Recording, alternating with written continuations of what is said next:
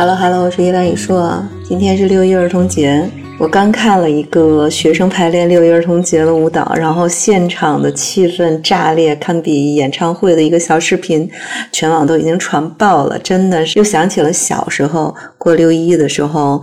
被选中参加学校的腰鼓队儿，然后呢，不断的去排练，其实就是为了六一早晨到我们最大的人民公园儿然后呢，做一个。广场的这样的一个演出，所有的孩子都是非常非常的兴奋。我记得当时那一天特别特别的开心，因为真的能够在全市小学生的这个六一儿童节里边能够去做出场的这样的一个演出，当时的心里是非常非常的兴奋。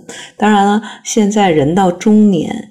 那不管几岁，还是要去过儿童节的，因为儿童节必须要有一个仪式感。其实，如果按特定的人去划分的话，中年人应该现在是最不受关注的一个群体。你看啊，老年人有九九重阳节，青年人刚过了五四青年节，小朋友今天过六一儿童节，中年群体根本就没有什么特定的节日。你所谓的中年人，其实现在也没有什么严格的划分，大多数啊，现在的七零后、八零后属于工作生活里边顶梁柱的这一批人。经常有朋友感慨“人到中年不得已”，其实这句话。是很多很多的那种无力感嘛，但实际上，嗯，就是因为你在家里，父母子女要依靠你；你在单位，领导同事还得指望你；你在社会上，大部分的责任义务都是中年人在扛着。所以呢，真的是人到中年，要把时代拱手相让了吗？就前一段时间，我听到有一个民间的段子啊，说一波零零后在暗戳戳的庆祝情人节，七零后、八零后，甚至一部分九零后都抢着过儿童节，说这个世道简直就没法弄了。其实现实社会当中，不管你多大的年纪。只要你童心未泯，不管几岁，童心万岁，在任何一个时间段，你都可以拥有自己的儿童节。所以在儿童节之前，送给自己一个六一儿童节的庆祝的礼物。这个礼物就是到国家大剧院去看维也纳交响乐团的演出。三天的演出，我看了两场，终于圆了一个自己想去维也纳金色大厅。现场观看维也纳爱乐乐团演出的这样的一个梦，我相信呢，嗯，在国家大剧院这样的一个现代化的演出场馆，一定会比金色大厅里边的音响效果更好。而且呢，三年之后的再次相见，整个现场都燃爆了。就是一想到自己今年的儿童节能够跟著名的维也纳交响乐团一起度过。应该说啊，这个儿童节过的简直仪式感太强了，而且呢，还能够看到最顶尖的小提琴演奏家现场聆听他的这样的一个表演。啊，今年真的是疫情之后，感觉都是在报复性的去参加各种音乐会。吕思清、殷承宗、维也纳交响乐团、圣彼得堡爱乐乐团，这简直就是我。少年时期心中的偶像，你现在就可以很轻松的坐在大剧院里边，近距离的去感受这样的一个现场气氛。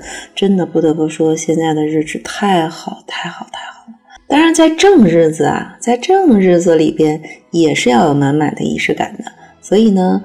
中午去和一个小朋友一起共进了午餐，那下午的时候呢，再和部门的这个小朋友一起去喝一杯喜茶出的红柚的这个新品。嗯，不得不说，还是要推荐喜茶新出的首创的红柚，常温的就已经很好了。呃，不建议大家吃冰，所以呢。那不管怎么样，今年的六一儿童节算是仪式感已经非常非常强了，所有的过程点都非常的到位。其实中年人回避不了生活的这种压力，但是生活里边还是适时的应该加一点点糖。只要你内心想做一个无忧无虑的孩子，那剩下的这种压力和繁杂都是生活当中，嗯，必须要面对和接受的。所以，这种仪式感不是花多少钱，也不是浪费多少时间，而是能够让你在有限的条件下，让日子过得有温度、有质感、有快乐、够幸福也就行了。嗯，不管怎么样。生活无论是多么有压力，你都可以用一种仪式感去加强你生活的这样的一个质感。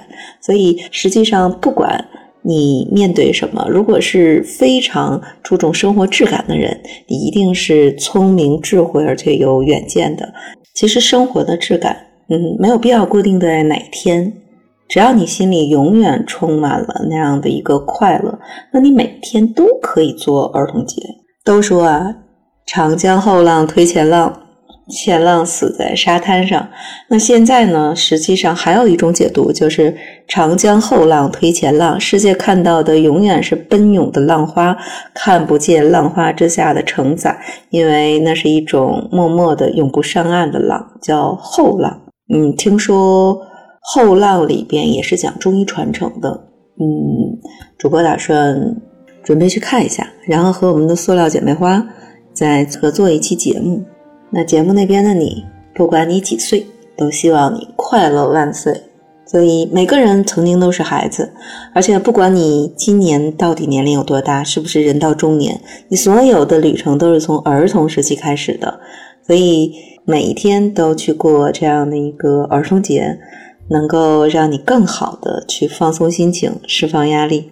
儿童节虽然是给儿童设定的，但是成年人只要你怀有一颗童心，你还是可以理直气壮的去过这样的一个节日。好，今天的节目就到此结束，我们下期节目再见。